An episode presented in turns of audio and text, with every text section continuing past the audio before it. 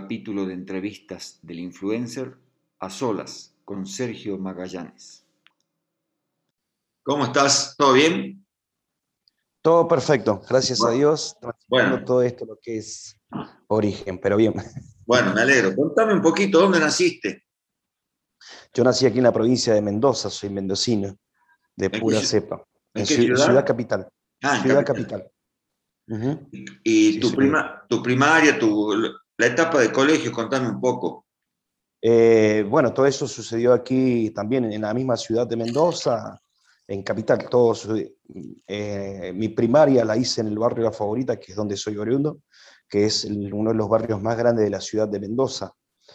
Eh, digamos, hoy es el lugar, digamos, que tiene 42.000 habitantes, ¿no? Ese lugar, el barrio, uno de los barrios aledaños de la ciudad. Barrio La Favorita, me decís el barrio La Favorita, ¿viste? Y ahí está situado también eh, al pie, digamos, del Cerro de la Gloria, al lado del Fran Romero Day, que es donde se hace la fiesta nacional de la vendimia. De la vendimia.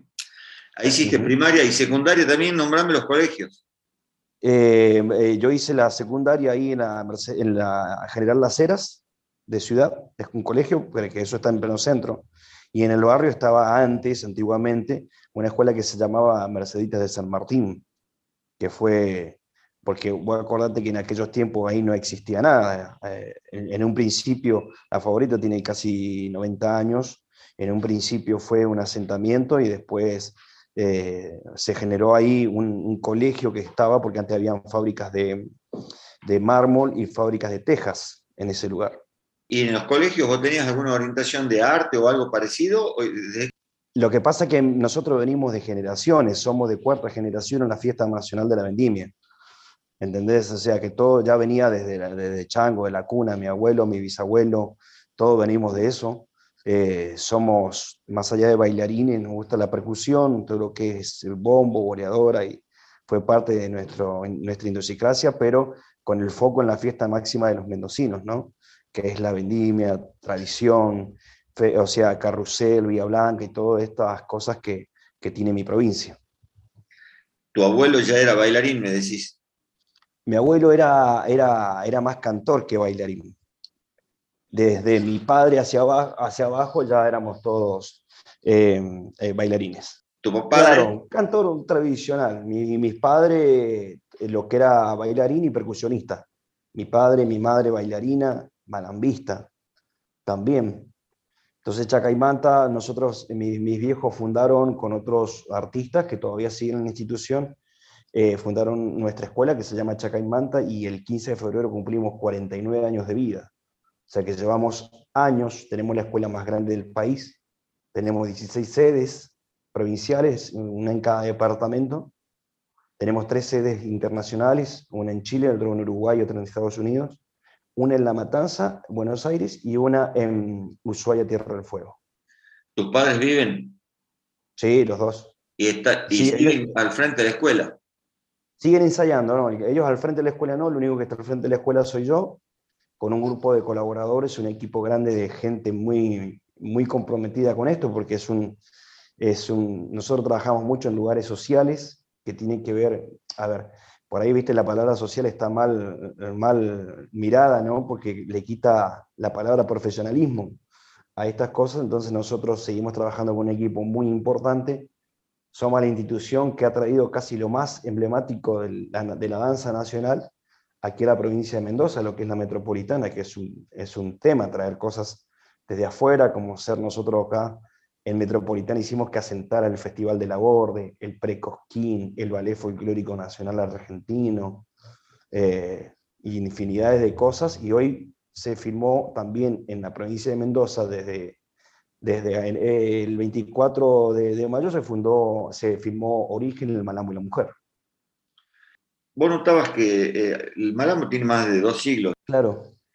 Siempre tuvo una mirada machista el Malambo, Mira, yo lo vi, eh, eh, sí, es de una que sí, porque nosotros lo vivimos cuando le pasaba, un ejemplo, en la época cuando yo era muy chango, eh, que por ahí las mujeres por ahí las utilizaban cuando sabían que tenían que zapateaban y tenían ese talento, cuando faltaban los varones las vestían de gaucho ¿viste? Y las mandaban al escenario, pero, había, de, pero de ahí a darle participación, a que tuvieran esa posibilidad de mostrarse, y no existía, ¿me entendés? Y hasta hace poco, te estoy hablando, hasta, hasta la semana pasada, eso sigue siendo durísimo, y, y, más va a ser más duro todavía ahora que hoy por hoy las mujeres pudieron filmar su primer documental en la historia del Malambo. Eh, pero no fue que algo que lo inventamos nosotros, sino porque hacía falta, tuvimos que investigar a muchas personas que vienen desde el 30 en adelante. Imagínate lo que pasaba para atrás, ¿no? como, como muchas situaciones de las mujeres.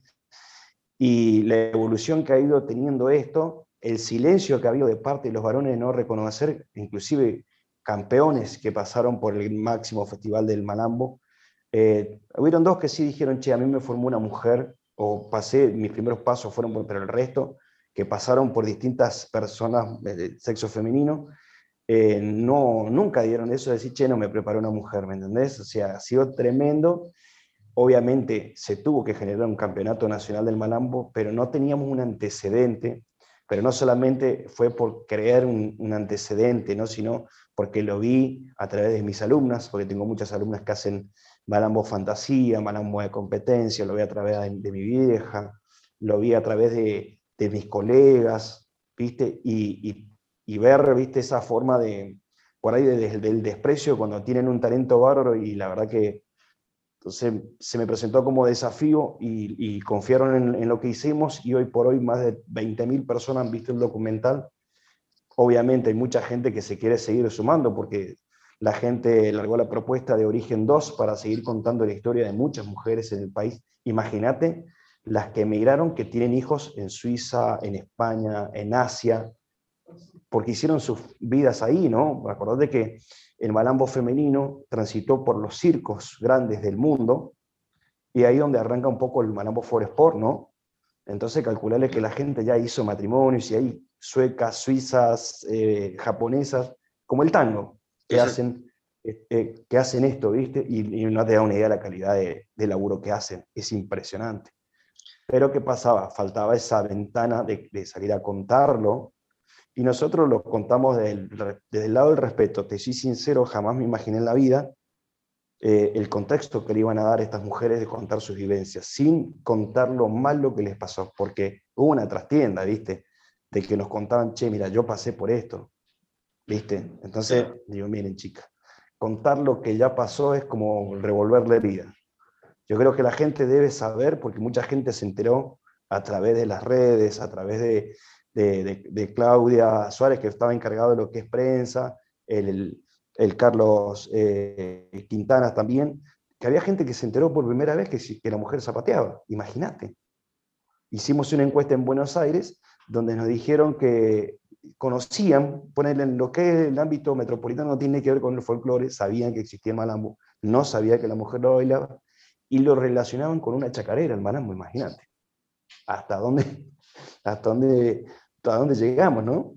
Inclusive tuvimos que investigar con gente de Buenos Aires, tengo amigos en la Casa Museo Rojas de Buenos Aires, donde para seguir un poco más, e imagínate que también tuvimos que buscar el contexto de no salir a buscar un, eh, un confrontamiento entre las mujeres y los varones hoy por hoy con los movimientos feministas que hay que no tienen que ver con esto. Cuidar la tradición, pero sí tendría que haber existido muchos, muchos años más. Pero si yo te digo que hace poco, unos días atrás, yo me entero por una bailarina del Río, de Río Negro que me dice, eh, eh, me dice, vos no tenemos sin idea todo lo que hemos pasado las mujeres para poder estar en un escenario o por ahí en un buen escenario. Más allá de Cosquín, que le dio la primera posibilidad a un conjunto de Malambo, que creo que son las chicas las Valkyrias, que son de Salta, creo que son, eh, y que tuvieron la posibilidad de competir. Pero de ahí se cerraron todas las puertas y obviamente nos agarró la pandemia, el campeonato nacional. Entonces empezamos a hablar mucho con la gente y digo, no, tiene, no tenemos un sostén histórico donde las mujeres puedan hablar y contar de esto, pero no del solo hecho de decir vamos a dejar mal al gaucho, no, porque si vos te pones a, escuchar, eh, eh, si te pones a escuchar a Ana María Domínguez, habla muy fuertemente de acompañar al gaucho. Si vos hablas de, con mi mamá, mi vieja habla del malambo como si fuese su esposo, Por eso se llama origen el malambo y la mujer, porque son dos personas, ¿no? El tema es que cuando se acuerdan o, cuando eh, intentan eh, traducirlo en sus piernas, también se acuerdan del sacrificio y el, olvido que han tenido estas mujeres, desde la más chiquita hasta la más grande. Y vuelvo a reiterarte, el respeto que tuvieron de contar una historia tan importante a raíz de todo lo que pasaron, cuidar el atuendo, mostrar el malambo en general, porque a veces cuando uno habla de malambo acá en este país, hay dos cosas que te, seguramente te habrá pasado. El malambo tradicional que no cruza la frontera y el Malambo For Sport que no llega, a excepción que, que llega a este programa de, la W que están en, en, el canal 13, que, son, que es el Malambo Show Fantasía For Sport o el Malambo tradicional que no trasciende la frontera, ¿me entendés? Entonces nosotros decidimos juntar a todas estas personas emblemáticas. Si vos te pones a hablar de la chica esta que está, que es Flor Cura, que está, era el furor en China, en Japón, en Suiza, ¿me entendés? Y acá poco se conocía la catamarqueña, ¿me entendés? Pero ¿qué pasaba? Trabajaban muchos campeones con ella que no hacían lo que habían ganado, su título, y, así al revés. Cuando, cuando vos eras desde chico, empezaste a, a, mamar todo esto del, arte y del malambo, vos en un principio veías, casualmente me imagino, que ya iba sintiendo que, y veías una diferencia entre cómo la sociedad tomaba el malambo como el, al hombre y la mujer que simplemente que acompaña. ¿En qué momento a vos te hizo un clic la cabeza y que dijiste, no, esta parte es tan importante como esta? Eh, mira, nosotros ese clic lo obtuvimos hace años, como te dije, Chacaimante es muy grande, y hacen por lo menos casi 20 años atrás dijimos, porque yo lo vi con los Huancahuá, con muchas compañías de afuera, tuve la suerte de viajar al mundo también, y nosotros dijimos, la mujer tiene que zapatear, porque yo la vi a mi vieja, a sus compañeras en plena vendimia, hacer malambo, pero ¿qué pasaba? No era, no era bien mirado, Chango, ¿viste? Entonces yo dije, si vos tenés la capacidad de hacerlo, y mejor que el zarandeo, no andas rabiando con el zarandeo cuando te gusta el malambo, ¿no? Entonces dijimos, vamos a comprar bombo, vamos a comprar boleadora y vamos a traer profes, porque yo soy de cabeza abierta, ¿viste? Si yo no lo puedo hacer, voy a mandar a traer un profe, ¿me entendés? Que les enseñe o que me ayude o que me instruya o que nos dé herramienta para poder nosotros seguir. Entonces desde ahí, en Mendoza por lo menos, se generó un movimiento muy importante porque fuimos los primeros en tener 60, 70 bombos en escena.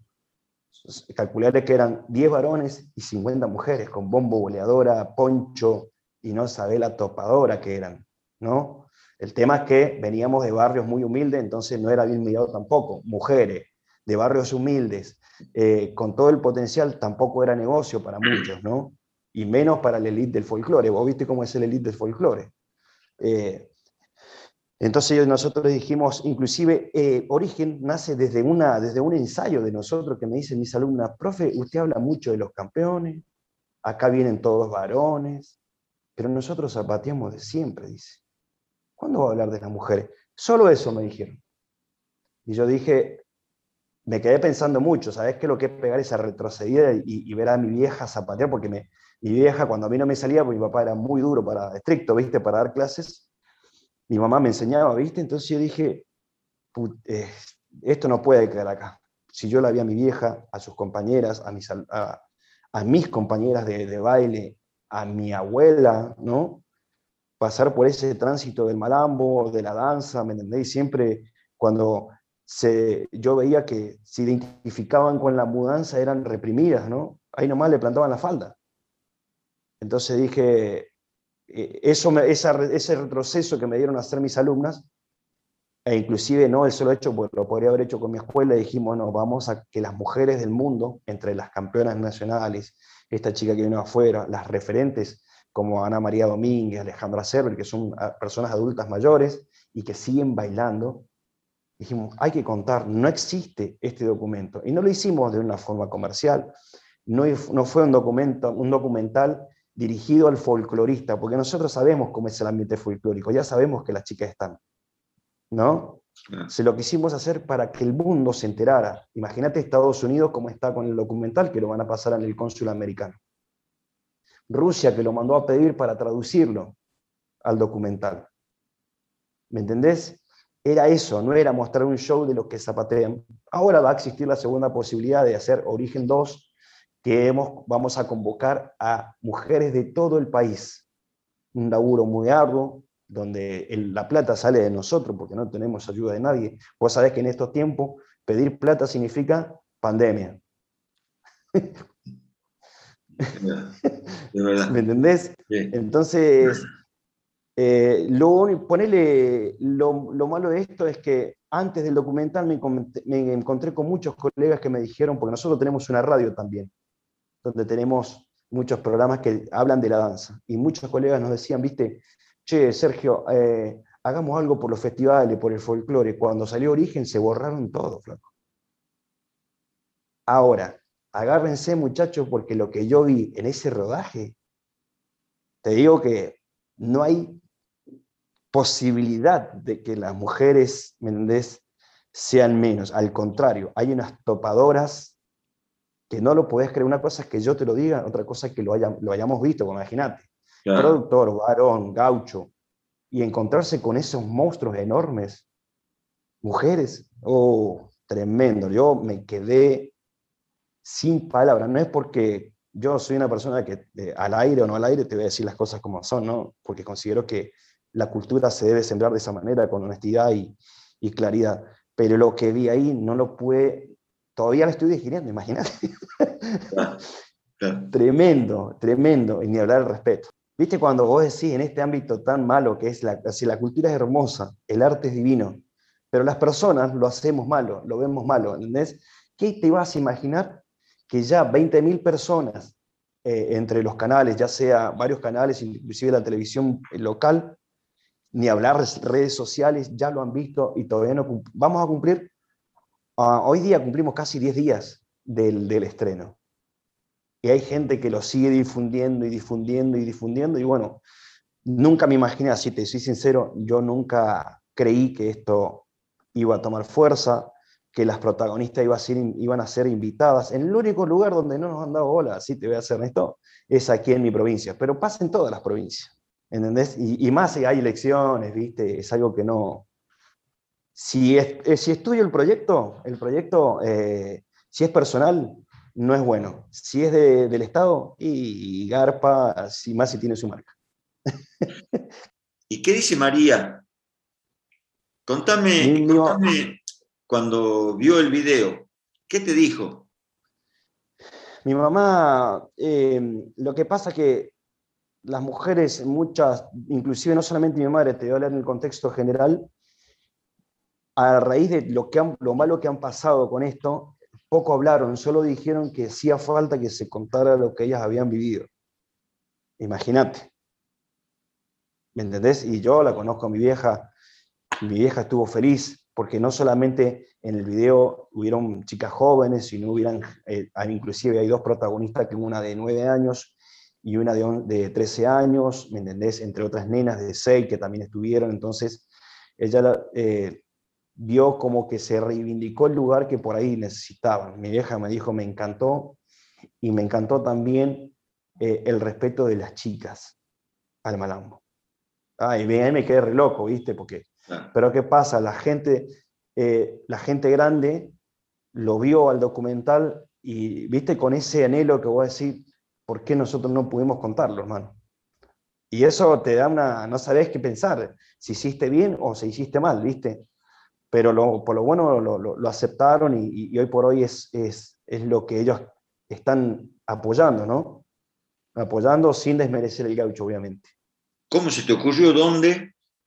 Porque obviamente las vivencias ya las tenías de que la mujer estaba, que, que estaba menospreciada, si vale el término, en el malambo. ¿Cómo se te ocurrió y con quién empezaste a hablar? ¿Con amigos, con la familia, con tu mamá, con tu, Mira, yo te, o sea, eh, yo te digo que, qué me pasó a mí, más allá del planteo que me hicieron mis alumnas que te comentaba hace rato, que yo hablaba mucho de los varones y no hablaba de las mujeres, pero el tema era cómo se me ocurrió hacer el documental. A mí me pasó muchas veces que de todas, tantas cosas que hicimos estos dos años, lo único que se hablaba era de muertes y de cosas raras, ¿no? De todo lo que pasó con la pandemia y lo que nos sucedió a los artistas. Y que jamás hubo un espacio de los medios hacia los artistas, principalmente de la danza folclórica, porque eso es real. Entonces yo digo, ¿cómo podemos hacer que esto suceda?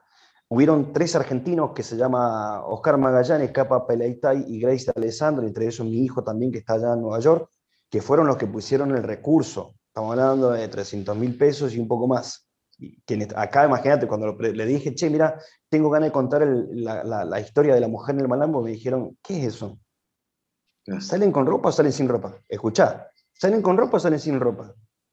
Para que garpen la tele. Imagínate, y ahí dije, bueno, muchachos, no, es muy, pasa que el Malambo viene mucho más antes de que ustedes viajaran a, Europa, ¿viste? Eso fue lo que le dije yo a ciertos, eh, ciertos muchachos que creen tener clara la cultura. Entonces, viendo eh, con mi hija, que mi hija también es malambista, ¿no? Eh, un programa, soy de eso de, de, investigar mucho, ¿viste? De estudiar documentales y todas esas cosas y me tocó algo mucho, viste, ¿no? hay un programa hay un que habla del campo, de las estancias, de las raíces, y vi muchas mujeres contar su historia. Pero ese programa quedó ahí. Y ahí arranca todo este malón. Yo sin ser, eh, a ver, no soy eh, cineasta, no tengo que ver con la afirmación, no vengo del palo de las afirmaciones, sí hemos hecho muchas producciones, entonces dijimos, la mujer tiene que contar su vivencia. Entonces vamos a generar el primer documental histórico. Nos tuvimos que poner a laburar muchísimo, hablar con gente que sabe, tocar mucho para todos lados. Nos hubiese gustado que, imagínate que también a todo esto nos venía siguiendo soplando la oreja la pandemia, el encierro, las restricciones. Vos sabés, así fue un sacrificio muy grande que las chicas pudieran llegar a mi provincia, entre todo el talento mendocino que teníamos porque no hubiese gustado, pero así nace eso, ese documental. Yo vi esas mujeres contar su historia y después me pongo a ver, viste, eh, hasta dónde llegó y ahí quedaba. ¿Viste? Ahí quedaba, ahí quedaba. Me puse en contacto con el Campeonato Nacional del Malambo Femenino y le dije, che, mira, yo voy a hacer esto, ¿ustedes se suman? Y, los flacos me dijeron, vamos, loco. Más allá de lo que le dije al campeonato, cuando yo le cuento a las mujeres, chicas, ¿ustedes están dispuestas todas venían, calcular que una ya venía de gira, estaba de gira porque en, Europa, en Norteamérica, viste que estaba todo el tiempo, eh, estaba bien. Entonces me dice, yo me voy, me vuelvo, yo voy a ser parte de esa historia. Flaco se volvió de una gira y, se, vino para acá, se pagaron su gasto, nosotros sí colaboramos con muchas cosas y ahí empezó a nacer esto, origen, y, y la verdad que me siento orgulloso por ellas, porque esto no era ni un sueño mío, ni un sueño de mi madre, ni un sueño de nada, sino era algo que se tenía que contar, ¿viste? Me parece que pasaba por ahí. Y ojalá muchos profes se animen, porque también muchos profes dijeron que no, muchos preparadores dijeron que no, ¿cómo vamos a empoderar a la mujer, viste? Solamente tuvimos cinco profes que salieron en el video porque las chicas dijeron, pero ¿quién me preparó a mí, flaco?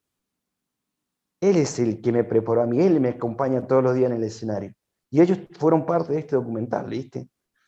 Entonces, creo que marca un antes y un después de esta historia, que obviamente seguramente va a tener su segunda parte, porque así como nos hablaron personas que tienen 60, 70 años, nos hablaron familias que tienen hijas de 5 años en adelante, que han venido laburando y que vienen laburando, inclusive que fueron sus terapias, sus sanaciones, sus motivaciones. ¿Me entendés? Y, yo creo que, que, se tiene que hacer, que se debe hacer. Lástima que los recursos salen de uno, ¿viste? Es así esto. Porque todavía la danza, el arte, se considera un hobby, ¿viste?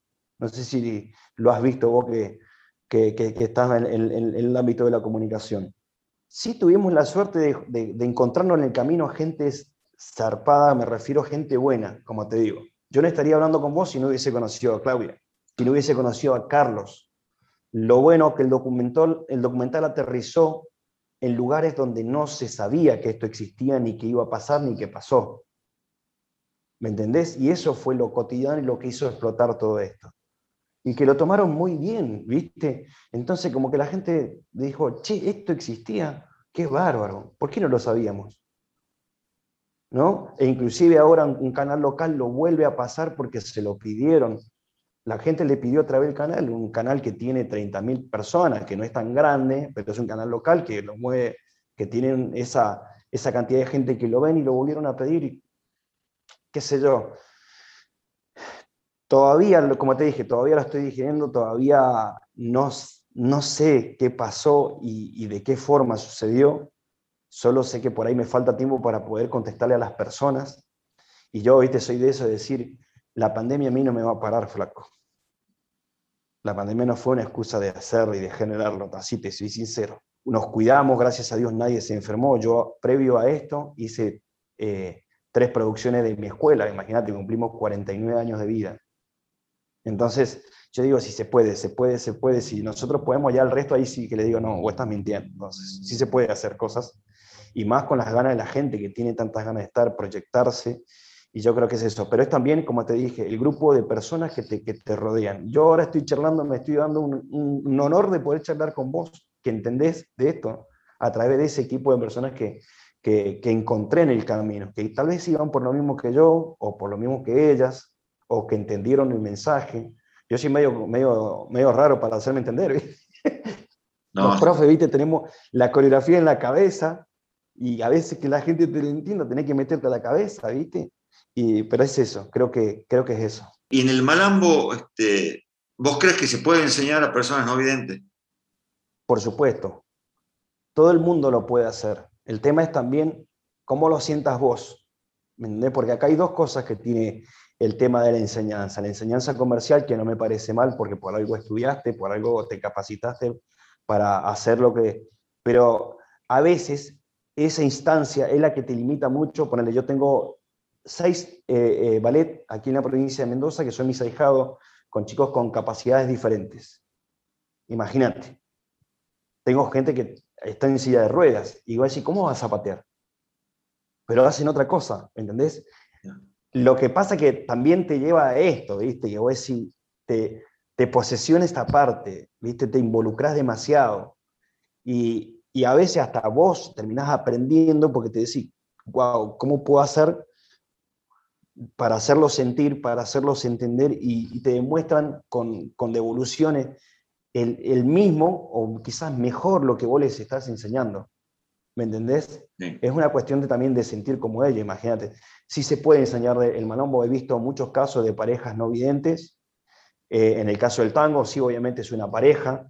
En el caso de la salsa, en el caso de la danza folclórica, ¿me entendés? Es por eso te digo, es cómo te involucres con eso es una vocación que no es sencillo. Yo, de las seis profes que tenemos como hijados, eh, para mí merecen eh, el premio del mundo por lo que hacen. ¿Me entendés? No es sencillo. No es, acá, viste, por ahí la, la, palabra, como vuelvo a reiterarte, la palabra social o la palabra integración son palabras a veces muy, muy bastardeadas, ¿viste? Como mal miradas, que no tiene que ver con el compromiso, con la preparación profesional, ¿viste? y de repente te encontrás con estos docentes que forman estas personas que hoy vas a decir, wow, hermano. ¿Y, dónde está ¿viste, esa posibilidad de, esa mujer que le esté enseñando a esos chicos el, el, apoyo de nosotros mismos, no tanto del Estado, pero de nosotros? Y a veces no está eso. El bombo es el actor de reparto en el malambo, siempre tiene que estar. Depende, pero siempre ha sido un compañero, ¿no? en los tiempos antaños el bombo y la guitarra, obviamente más para el norte el bombo y la guitarra más para el sur. En el medio se juntan los dos, en el medio, en el centro del país, de la Pampa para abajo la viola, de la, de la Pampa para arriba entre Córdoba y Mendoza, la parte esa de esa región, ya se juntan los dos el bombo y la guitarra. Pero ¿qué pasa? Voy a escuchar el bombo y es inyección de patria, adrenalina, eh, energía, nada, querés reventar el cuero, rasgarte el cuero y la bandera tatuada ahí y, sos malambo, ¿me entendés? Sos, como dice la negra del domingo, ¿me entendés? Sos, sos el tropel, ¿me entendés? Sos la, la, la, misma esencia, ¿viste? Eso es lo que tiene esto, va, para los que somos, los que nos gusta mucho el malambo. Y yo siempre digo una frase, ¿viste? Por ahí la gente se limita mucho a hablar de esto o hablarlo por no ser campeón, ¿sí? Pero a veces no hace falta ser campeón, porque hay grandes maestros preparadores atrás de esos campeones, con experiencia, y que no necesitaron tener una, una vidriera, tal vez su vidriera era otra, ¿no?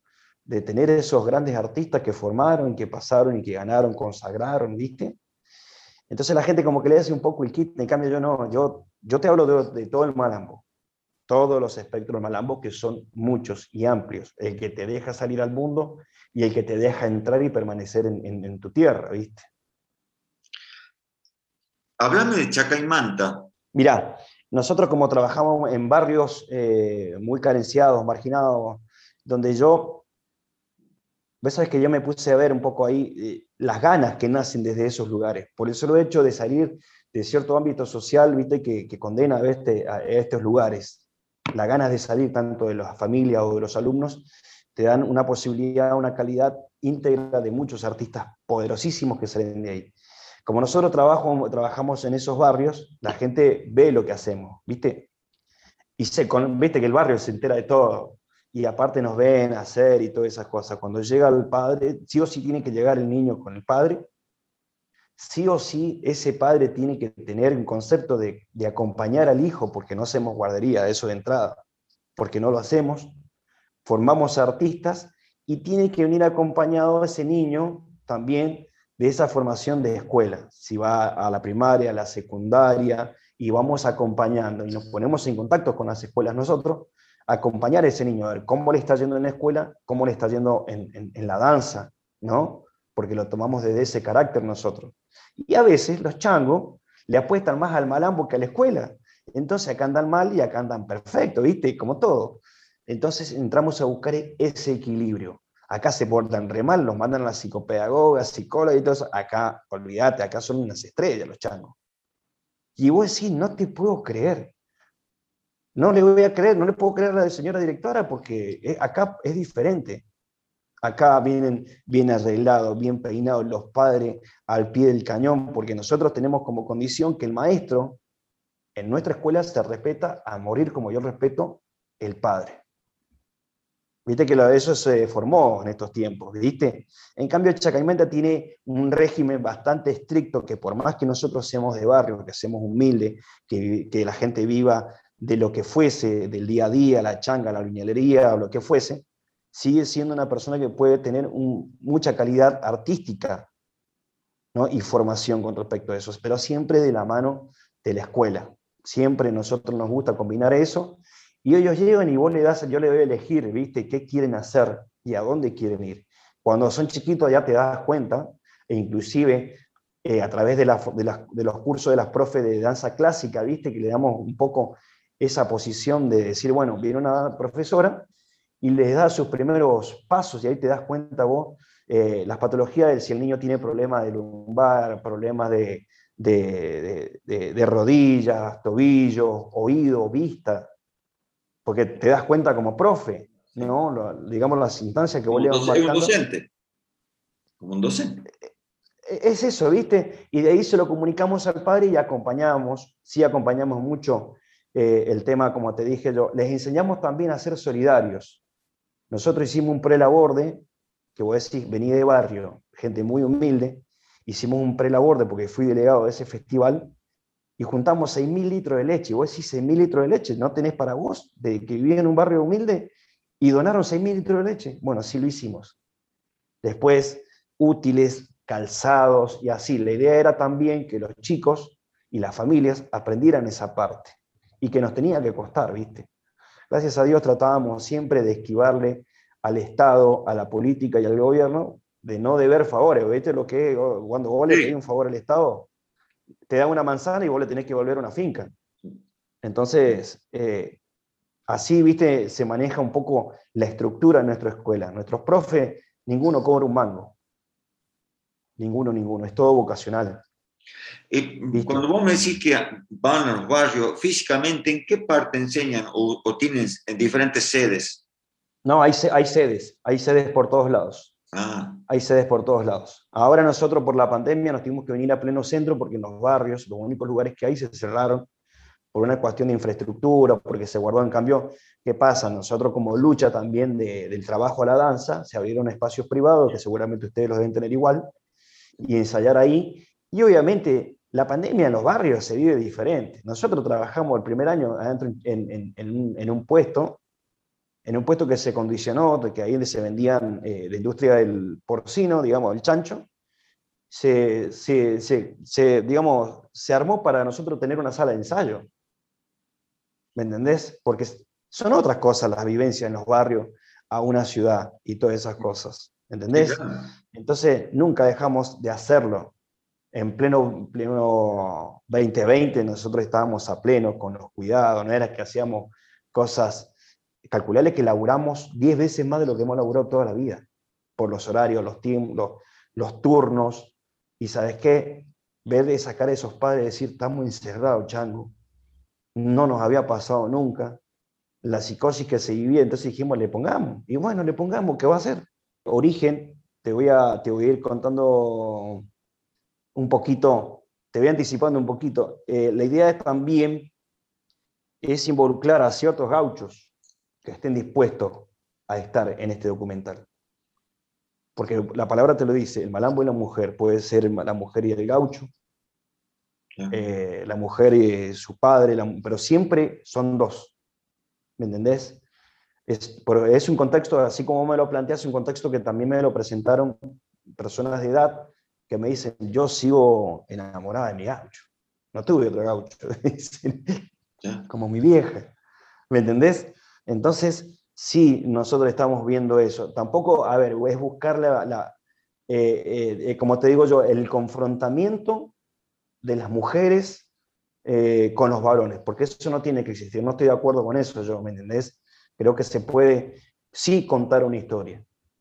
El resto, si compiten, no compiten, y que si hay competencia, que sea sobre la tabla y no abajo, ¿me entendés? Y siempre cuidando la tradición, siempre cuidando el contexto de lo que venimos, y que no es ninguna, no es ni se parece a ninguna de las luchas que han conseguido las mujeres hoy por hoy en estos tiempos, que son todas extranjeras esas luchas, no son de acá. En cambio, el malambo es muy nuestro, es muy argentino. Y eso, gracias a Dios, con todo el mundo que yo hablo, me lo plantean a mí. Entonces, para mí, obvio que, me, que, me, que me es un desafío y obvio que me sumo porque sé que están respetando esa parte, ¿viste? No podría meterme en un conflicto cuando tengo mi padre que es gaucho, mi, abuelo, mi bisabuelo, mucha gente que cuidó también nuestras tradiciones, ¿no? Y que siempre fueron de la mano. No era que andábamos los vagos solos, ¿viste? En la vida, porque no sucedió nunca eso, ¿entendés? Surgieron situaciones, así como no solamente en la danza, surgió como en el deporte, en la historia, las mujeres de la, historia argentina eh, tuvieron su parte y siempre estuvieron acompañadas, ya sea de un general, ya sea de un escritor, ya sea de un gran maestro, esto tiene, eso tiene que pasar.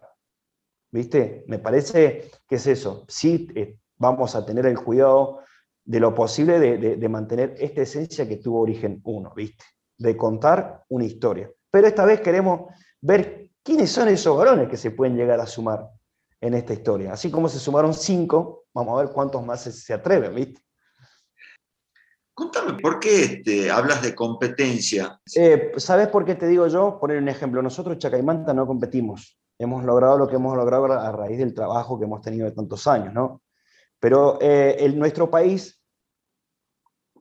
eh, se impregnó de eso, de competir, por dos grandes festivales que ya los conoces, que es Cosquín y Prelaborde, y después se generó la Sierra y empezaron a tener esos preselectivos, que en un principio fue para educar y mejorar ciertas cosas, pero que el, artista se preocupara en estudiar el atuendo, la parte tradicional, y, después se transformó en un negocio, un negocio que yo no comparto, pero bueno, cada uno con sus cosas.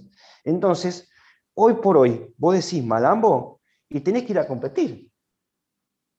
Ahora, yo quisiera verte salir, cruzar la frontera. Eso no te lleva a ningún lado. ¿Me entendés? Porque en otros países se consume otra cosa. Sí creo en el encuentro del malambo, que de a poco están volviendo los encuentros, de, como los encuentros de danza, los encuentros de malambo, de ir a mostrar su... Porque ahí también puedes aprender un montón de cosas. Sí he visto a muchos profes que están cuidando, ese sí, porque a veces, como te digo yo, y a veces se, ve, se, no, se vuelve una, una instancia bastante como agresiva, ¿no? Entre participantes, de ver quién es el mejor, ¿me entendés? Y no le dan ese tránsito de evolución o que piden a veces esos grandes jurados que se, se mataron estudiando toda la vida en la facultad, indagar, estudiar, eh, recopilar y todas esas cosas, y a veces no nos terminamos entendiendo y se habla de esto. Es por eso que hoy por hoy, poner en mi caso, nosotros no competimos, pero cuando querés hablar de Malambo, sí, o sí, como te digo yo, se hizo un campeonato nacional porque las mujeres querían competir. ¿sí? Están los, los grandes festivales que, que se dedican a eso, y entonces también se perdió un poco la esencia de decir, vamos a, a, hacer exhibiciones de Malambo. ¿Me entendés?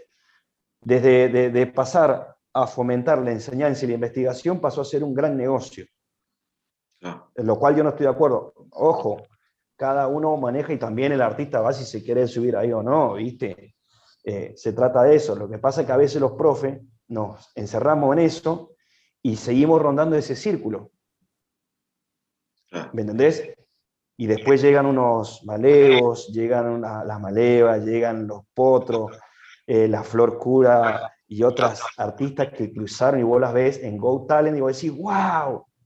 Y después te enojas y decís, ah, pero eso no es malambo. Pero flaco, ¿qué es lo que pretendés como malambo? ¿Me entendés? O sea, yo quisiera verte cruzar la, frontera con eso. Sergio, este jueguito se lo hago todo en una mesa, hay cinco sillas, vos estás en una.